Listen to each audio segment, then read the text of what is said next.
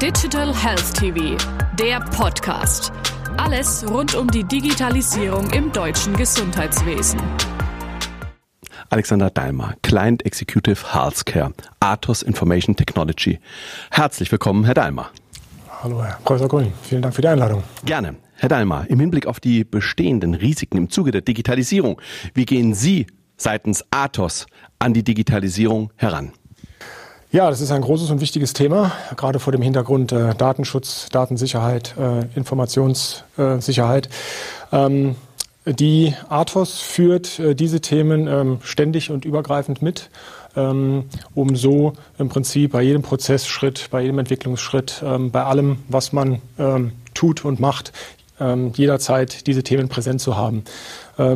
Wir sind sowas wie ein äh, Hidden Champion für Security im äh, deutschen Gesundheitswesen. Äh, tatsächlich ein Großteil ähm, des deutschen Gesundheitswesens baut äh, bezüglich äh, Security und Datenschutz, Datensicherheit auf die Expertise von Athos. Nutzen das Bundesamt für Sicherheit in der Informationstechnik und die Kostenträger ihr Security Know-how? In der Tat. Ähm, speziell das äh, mit dem BSI haben wir gemeinsam ähm, äh, ein Cloud äh, äh, Sicherheitskonzept entwickelt.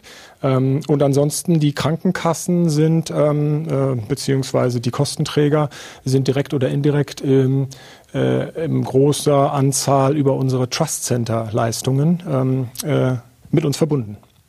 Welche Rolle nehmen Sie in Bezug auf die elektronische Patientenakte ein? Bringen Sie eine vertrauenswürdige dritte Instanz ein, welche in den digitalen Kommunikationsprozessen die jeweilige Identität des Kommunikationspartners bescheinigt? In der Tat, das ist äh, genau korrekt, wie Sie es beschreiben. Das ist quasi die, äh, das generelle Funktionsprinzip eines Trust Centers.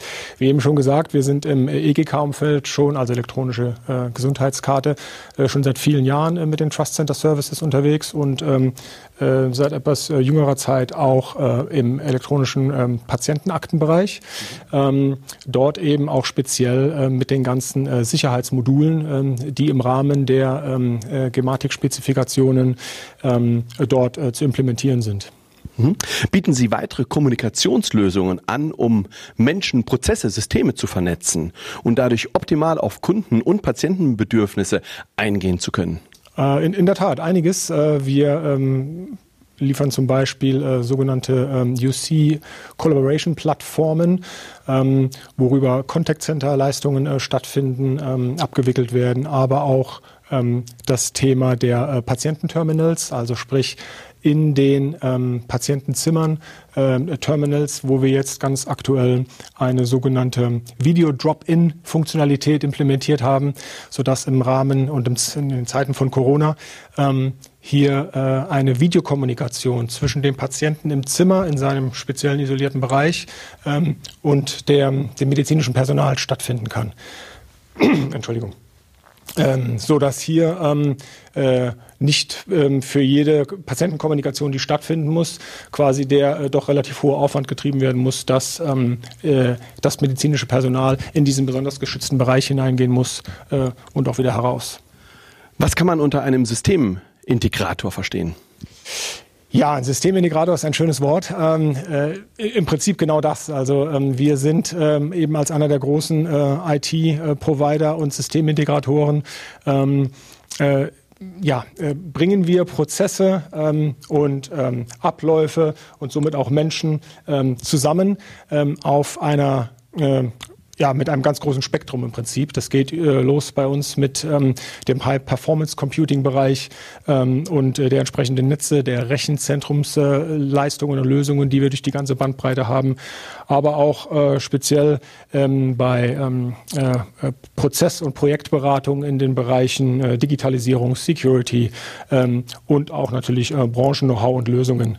Ja, als ein Beispiel, ähm, wir haben mit ähm, der Stadt äh, Wien ein sogenanntes äh, Epidemie-Management entwickelt, äh, jetzt relativ kurzfristig im Rahmen von Corona. Ähm, das Ganze basierte auf einer Lösung, die wir bereits im Vorfeld äh, mit der Stadt Wien ähm, äh, in place hatten, äh, und zwar auf einem Impfmanagement-System. Ähm, vor dem Hintergrund ähm, war es natürlich einfach, dann da auf eine bestehende, ähm, auf Bestehendes aufzubauen und das entsprechend weiterzuentwickeln. Wir haben auch sowas wie einen äh, Covid-Chatbot in den USA zum Beispiel im Einsatz, ähm, wo es äh, um einen Covid-Symptom-Check geht. Ähm, äh, der dort relativ weit verbreitet ist. Und natürlich äh, in Deutschland das ganze Sicherheitsthema, wie ich eben schon erwähnt hatte, alles rund um EGK, EPA, äh, TI und so weiter. Herr Dahlmer, vielen herzlichen Dank. Sehr gerne, vielen Dank.